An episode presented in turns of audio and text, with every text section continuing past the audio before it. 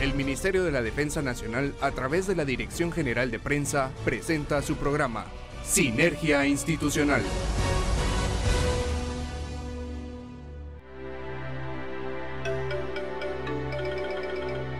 La mejor de las noches para todos ustedes, amigos Radio Escuchas. Su programa Sinergia Institucional Radio le da la más cordial bienvenida, esperando que su noche esté de lo mejor. Con mucha moral, hemos preparado un programa especial para ustedes que desean informarse de las actividades más relevantes que realiza el Ejército de Guatemala en beneficio de la población guatemalteca en los cuatro puntos cardinales. Les saluda el subteniente Juan Carlos Rosales y hoy me acompaña Marisol Ruiz. Muy buenas noches, ¿cómo están? ¿Cómo está mi subteniente? Gracias a Dios, bastante bien, muy contento, muy feliz, ya en Semana Santa. Así es, bueno, les saluda Marisol Ruiz, sean bienvenidos. Esperamos poder acompañarlos en sus actividades diarias. Hoy 4 de abril, primer programa del mes, y aprovecho la oportunidad para recordarle de las medidas de higiene que debes tener en la lucha contra este COVID-19 que todavía está entre nosotros. Así que lave constantemente sus manos con abundante agua y jabón. Utiliza alcohol en gel para desinfectar sus manos. Al toser o estornudar, por favor cubra su boca con el antebrazo. No salude de beso y por favor, si no es necesario, no salga de casa. Desinfectar también las superficies de metal y plástico, así como teléfonos celulares y otros dispositivos. Sigamos estas recomendaciones de nuestras autoridades. De esta manera, así usted cuida, bueno, se cuida y también a su familia y amistades.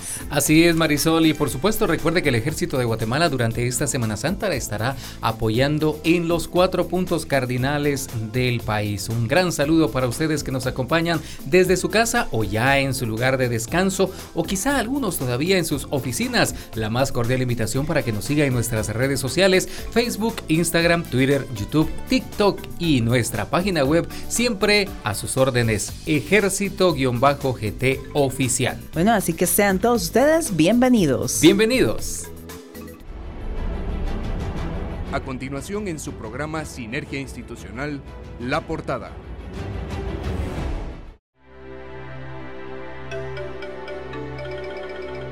Hoy en nuestro programa traemos para ustedes excelente información en nuestra efeméride. Hablaremos del Día Internacional del Deporte para el Desarrollo y la Paz. En nuestro segmento Conociendo Guatemala, nos iremos de paseo al municipio de Santa Catarina Ixtahuacán, ubicado en el departamento de Sololá. No se puede perder el segmento La Entrevista. Nos acompañará personal del Viceministerio de Política de Defensa y Planificación del Ministerio de la Defensa Nacional. Como cada semana rendiremos homenaje a uno de nuestros héroes caídos en el cumplimiento del deber.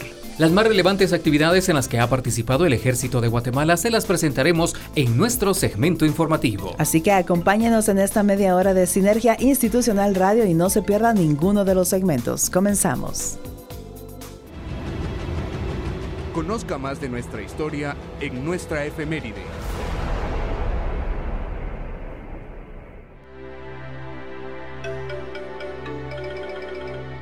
Amigos oyentes, este 6 de abril se celebra el Día Internacional del Deporte para el Desarrollo y la Paz, con la finalidad de concienciar a la población mundial acerca del papel fundamental del deporte en la promoción de los derechos humanos y el desarrollo económico y social de las naciones. Por otra parte, se pretende destacar la contribución del deporte en el logro de los objetivos de desarrollo y paz contemplados en la Declaración de la Agenda 2030 para un Desarrollo Sostenible de las Naciones Unidas. En el año 2013, la Organización de Naciones Unidas proclamó el 6 de abril como Día Internacional del Deporte para el Desarrollo y la Paz. Esta fecha fue escogida para conmemorar los primeros Juegos Olímpicos llevados a cabo en Atenas, Grecia, en el año 1896. Deporte, desarrollo y paz. Sin duda alguna el deporte es un elemento importante para crear un entorno donde prevalezca la tolerancia, la solidaridad, la cooperación, la inclusión y la salud, ya que con su práctica se potencian valores como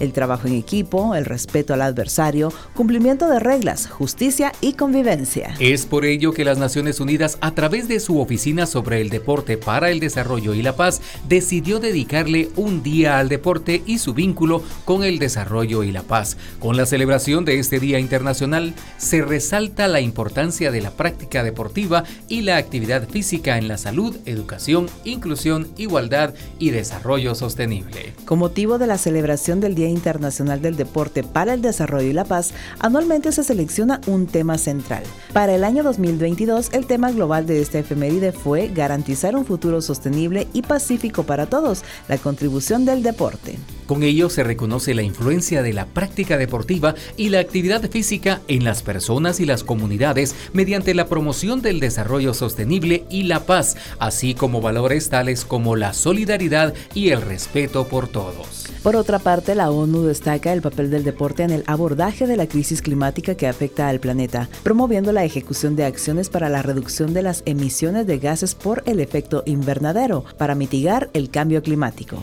En la campaña de esta efeméride durante el año 2021, la Organización de Naciones Unidas destacó los valores del deporte. En su discurso, la ONU resaltó el poder que tiene el deporte para cambiar el mundo. Precisamente en esta pandemia de COVID-19 surgieron dificultades para practicarlo por los confinamientos y restricciones. Los juegos en equipo han sufrido las consecuencias de la pandemia mundial e incluso el deporte individual ha sido coartado. Y es el deporte el que puede ayudarnos a mejorar nuestra salud, sobreponernos entre todos y derrotar a la pandemia. Por tal razón, la campaña de ese año animó a todos a hacer valer el lema Solo juntos jugaremos de nuevo. Se invitó a participar compartiendo en las redes sociales fotografías y videos acerca del significado del deporte para las personas, así como difundir el deseo que todos estemos igualados ante la enfermedad. Los primeros Juegos Olímpicos se llevaron a cabo entre el 6 y el 15 de abril de 1896 en la ciudad de Atenas, Grecia, con el nombre de Juegos de la Olimpiadad.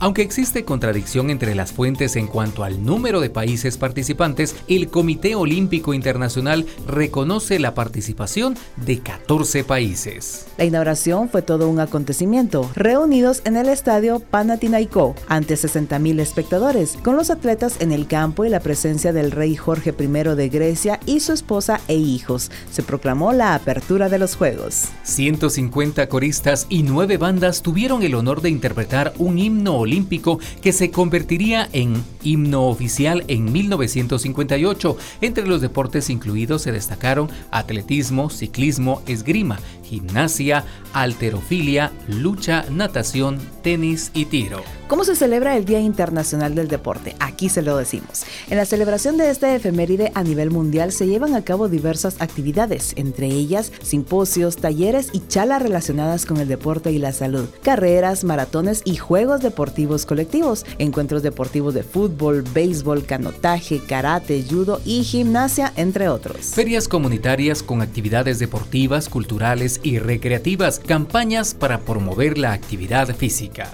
Para celebrar el Día Internacional del Deporte no hay mejor manera de participar que realizar alguna actividad física, a ser posible al aire libre, para evitar en la medida de lo posible contagios de COVID-19, de manera individual o colectiva siempre que se realice con seguridad y siguiendo las recomendaciones de las autoridades sanitarias. Es por ello que todos debemos tener las vacunas que nos protejan para construir un mundo mejor. Hashtag solo juntos, hashtag Día del Deporte. Grabemos un video y subámoslo a las redes sociales o publicando información acerca de la importancia del deporte para la salud y la paz. Usemos las etiquetas hashtag Día Internacional del Deporte, hashtag Deporte de Desarrollo y Paz, hashtag Día del Deporte y como decíamos, hashtag Día Internacional del Deporte. Así que a ejercitarnos.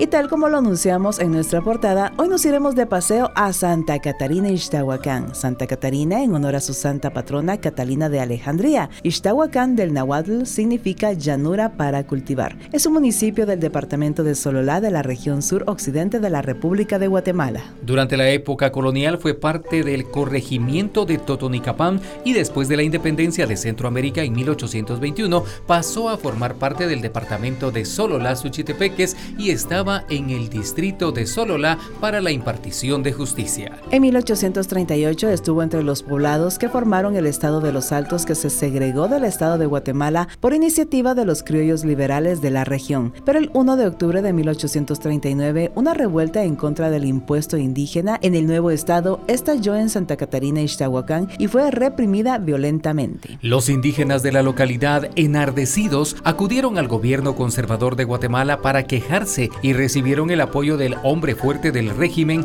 el general mestizo Rafael Carrera. Carrera recuperó el estado de los Altos por la fuerza en 1840 y desde entonces este ha permanecido en Guatemala. Después de la Revolución Liberal de 1871, ocurrida seis años después de la muerte del general Carrera, los liberales recuperaron el poder en Guatemala y el 12 de agosto de 1872 separaron el extenso departamento de Sololá-Suchitepeques, creando el nuevo departamento de Quiché con los distritos de la Sierra y Quiché. Por su parte, Santa Catarina Ixtahuacán pasó al departamento de Totonicapán. Posteriormente fue adjudicada definitivamente al departamento de Sololá en 1883. En 1998, la cabecera municipal se vio severamente afectada por el huracán Mitch, obligando al traspaso de Nueva Santa Catarina a Iztahuacán. Sin embargo, en el 2005, la tormenta Stan demostró la vulnerabilidad del nuevo asentamiento. Muchos de los nombres de los municipios y poblados de Guatemala constan de dos partes: el nombre del santo católico que se venera el día en que fueron fundados y una descripción con raíz nahuatl. Esto se debe a que las tropas que invadieron la región en la década de 1520 al mando de Pedro de Alvarado estaban compuestas por soldados españoles y por indígenas de las caltecas y cholultecas. En este caso, el nombre de Santa Catarina le fue conferido en honor a Santa Catalina de Alejandría, mientras que Iztahuacán proviene del idioma nahuatl, específicamente de los términos can, que significa lugar, gua, que significa posesivo cualitativo de paraje, e ixtli, que significa vista, los cuales en conjunto quieren decir lugar de amplia vista. El municipio de Santa Catarina Iztahuacán tiene una extensión territorial de 218 kilómetros cuadrados. Se encuentra a una distancia de 41 kilómetros de la cabecera departamental de Sololá. Sus colindancias son al este Santa Lucía Utatlán, Santa Clara La Laguna, Santa María Visitación y San Juan La Laguna, municipios del departamento de Sololá, norte, oeste y noroeste Nahualá, municipio del departamento de Sololá, al sur con Chicacao, Santo Tomás La Unión, San Pablo Jocopilas, Samayac y San Francisco Zapoditlán, municipios del departamento de Suchitepeques. Los primeros colaboradores que habitaron en el municipio fueron procedentes del poblado de San Carlos Hija del departamento de Quetzaltenango. Los pobladores existieron en el siglo XVI aproximadamente en los años 500 a 600 después de Cristo y eran del grupo étnico quiché. Las personas tuvieron que establecerse en varios lugares hasta que en el siglo XVII llegaron al territorio actual de Santa Catarina y Ixtahuacán y fundaron el poblado en el año de 1600. Posiblemente haya sido categorizada el 1 de marzo de 1777, formando parte del corregimiento de Totonicapán. El 2 de noviembre de 1998, el huracán Mitch causó varios desastres en toda Guatemala. El municipio de Santa Catarina Iztahuacán fue uno de los más afectados, ya que después de las fuertes lluvias y fuertes vientos, varias familias tuvieron que trasladarse a un lugar diferente, ya que las casas en donde vivían fueron muy maltratadas y otras derrumbadas totalmente. De acuerdo a los geólogos que investigaron el lugar, declararon que el territorio es un lugar de alto riesgo y debido a eso se tuvieron que trasladar a otro lugar. Los pobladores se establecieron en un lugar llamado Chipatán, también llamado Cumbre de Alaska, el 11 de enero del 2000. Actualmente se localizan en ese lugar y fue llamado Nueva Santa Catarina Ixtahuacán. Después de eso han existido tanto Nueva Santa Catarina Ixtahuacán como Antigua Santa Catarina Ixtahuacán. A pesar del traslado, aún es un lugar muy riesgoso. Los embates del huracán Stan en 2005 destruyeron varios cultivos y afectaron considerablemente a los pobladores. Bueno, así que lo invitamos a que la próxima semana no se pierda el segmento Conociendo Guatemala.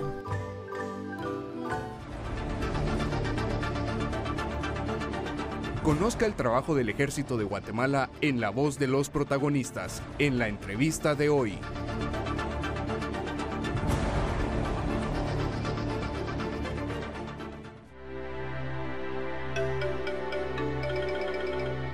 Amigos oyentes de Sinergia Institucional Radio, qué gusto poder saludarles a través de nuestro espacio de la entrevista. En esta oportunidad nos acompaña el señor general de brigada Carlos Guillermo Norman González, viceministro de Política de Defensa y Planificación del Ministerio de la Defensa Nacional. Mi general Norman, bienvenido a Sinergia Institucional Radio.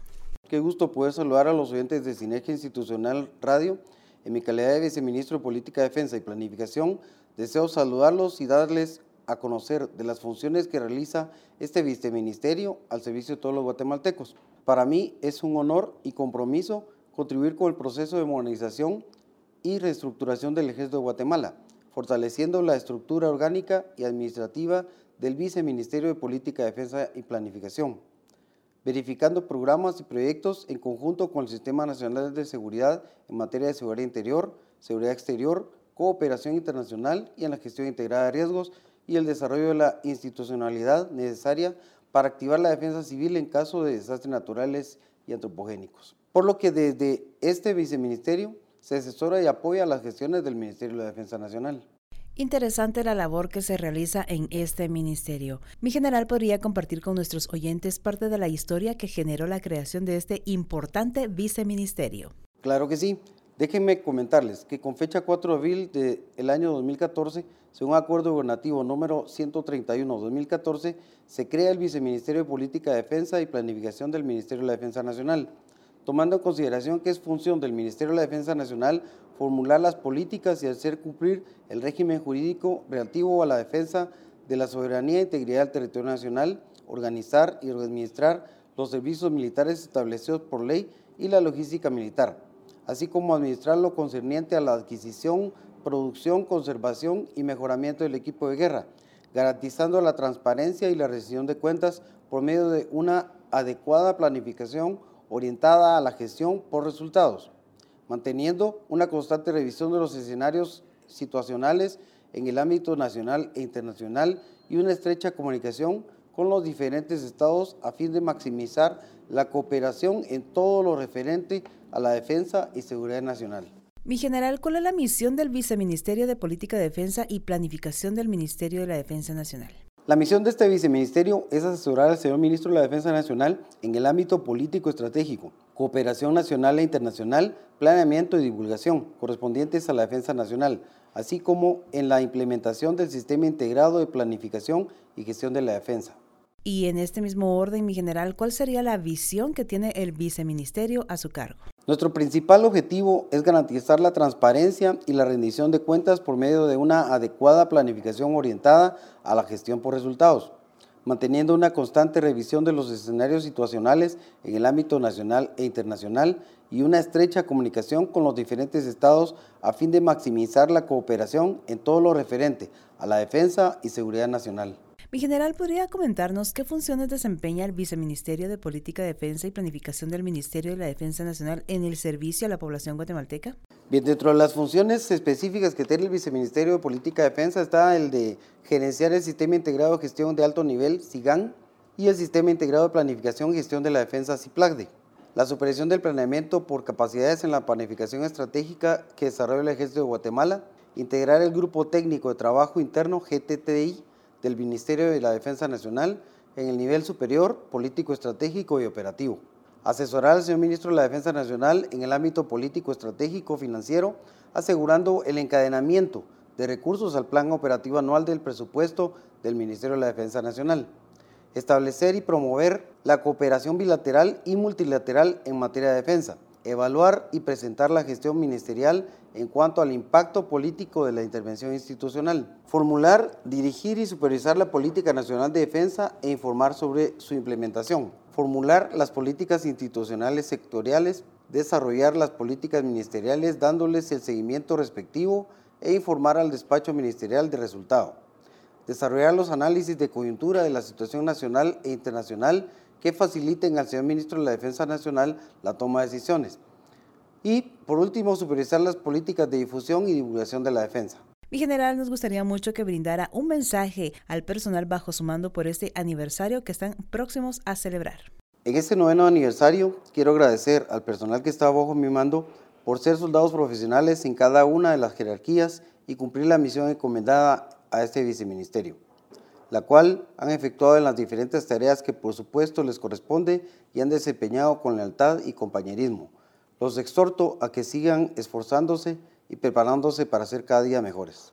Y ya para finalizar, mi general, nuestra entrevista, ¿qué mensaje le podría enviar a la población guatemalteca que está pendiente de nuestras audiciones?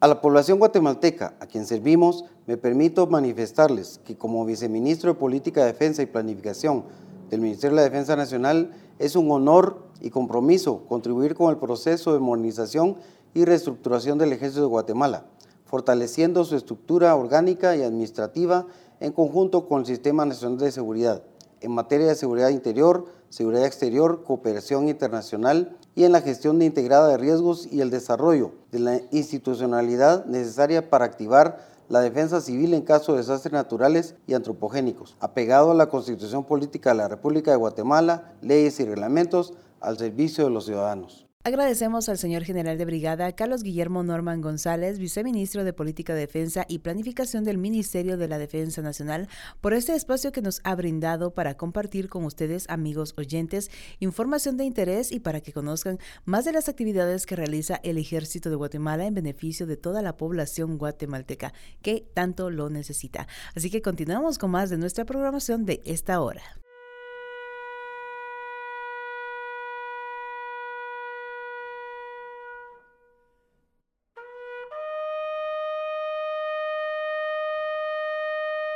Sinergia Institucional rinde un homenaje póstumo a la memoria de nuestros héroes.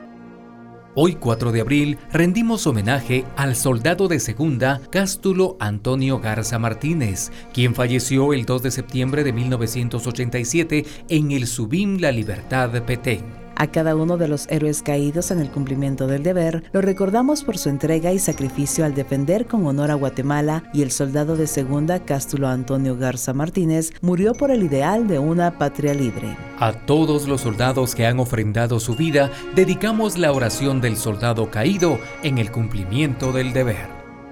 Soldado que nos has precedido hacia el infinito, tu sacrificio no ha sido en vano pues tu sangre generosa derramada nos señala el camino hacia la victoria, y tu ejemplo de patriotismo y valentía es nuestra consigna.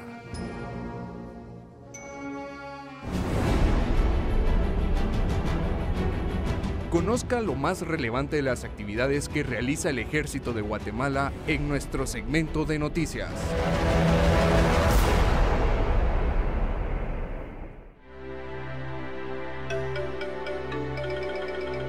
Iniciamos con nuestro segmento informativo. El ejército de Guatemala, a través de sus fuerzas de tierra, aire y mar, en cumplimiento de las instrucciones del gobierno central que buscan fortalecer la gobernabilidad y la seguridad de los guatemaltecos, realiza operaciones interinstitucionales de búsqueda de ilícitos en todo el territorio nacional. Derivado de estas operaciones, se localizaron dos plantaciones de hoja de coca en el municipio de San Luis Petén, donde se contabilizaron un total de 370.400 arbustos de hoja de coca, los cuales fueron posteriormente erradicados por las unidades militares y elementos de la Subdirección General de Análisis de Información Antinarcótica de la Policía Nacional Civil. También se localizaron dos plantaciones de amapola en el caserío Las Flores y San Andrés, ambos en Ixchihuán, San Marcos, donde se erradicaron un total de 750 matas. Durante el presente año, los esfuerzos de los soldados guatemaltecos para la eliminación de plantaciones ilícitas suman a la fecha 322.672 matas de marihuana, 1.090 matas de amapola y 3.930.192 matas de hoja de coca que han sido erradicadas, restando con ello espacio de maniobra al crimen organizado transnacional para operar en el territorio nacional. Y si usted quiere saber cómo van a estar las condiciones climáticas para estos días, pues lo dejamos en la voz del experto Eric De Paz, meteorólogo guatemalteco. Amigos de Sinergia Institucional Radio, a través de la Voz Nacional de Guatemala, TGW, bienvenidos a la actualización meteorológica. Estamos ya cambiando de estación, las condiciones atmosféricas a nivel regional también se tornan un poco más cálidas, con porcentajes de humedad más altos y también la presencia de bruma. La bruma reduce la visibilidad notablemente en el valle de la ciudad capital de Guatemala no solo en los litorales tanto del Atlántico como de la costa del Pacífico.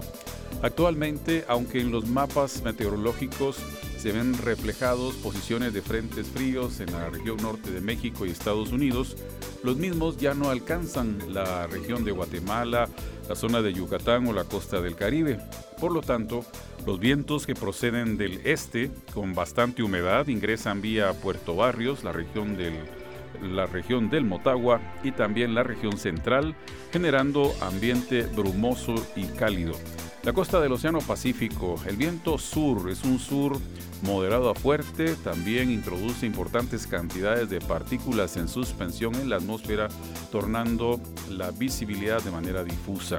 ¿Qué podemos esperar para estos días? Las máximas hasta 38 grados centígrados en Mundo Maya, 34 grados en Puerto Barrios Caribe, 36 grados en la costa del Pacífico, San José y Retaruleu, 30 grados aquí en la ciudad capital de Guatemala y región central, incluso hasta 30 en el noroccidente del país, las mínimas en el orden de los 20 grados en la mayor parte del país, a excepción de 8 grados en Huehuetenango y parte de Quetzaltenango. La transición ya se ha establecido, entramos en una época del año en el cual las altas temperaturas y porcentajes de humedad altos se hacen presentes para dar inicio posteriormente a la temporada de lluvias o la temporada de huracanes en los próximos meses, pero es una fase de acomodamiento de la atmósfera. Atentos ya que la cantidad de radiación ultravioleta es alta estimada para estas fechas, hay que protegerse debido a los efectos que pueda tener en la piel. Bien amigos, esta es la actualización meteorológica, por favor tómenlo en cuenta. Muchas gracias por la gentileza de su atención, es un reporte especial para Sinergia Institucional Radio a través de TGW, la voz nacional de Guatemala. Con el gusto de siempre les saluda Eric de Paz.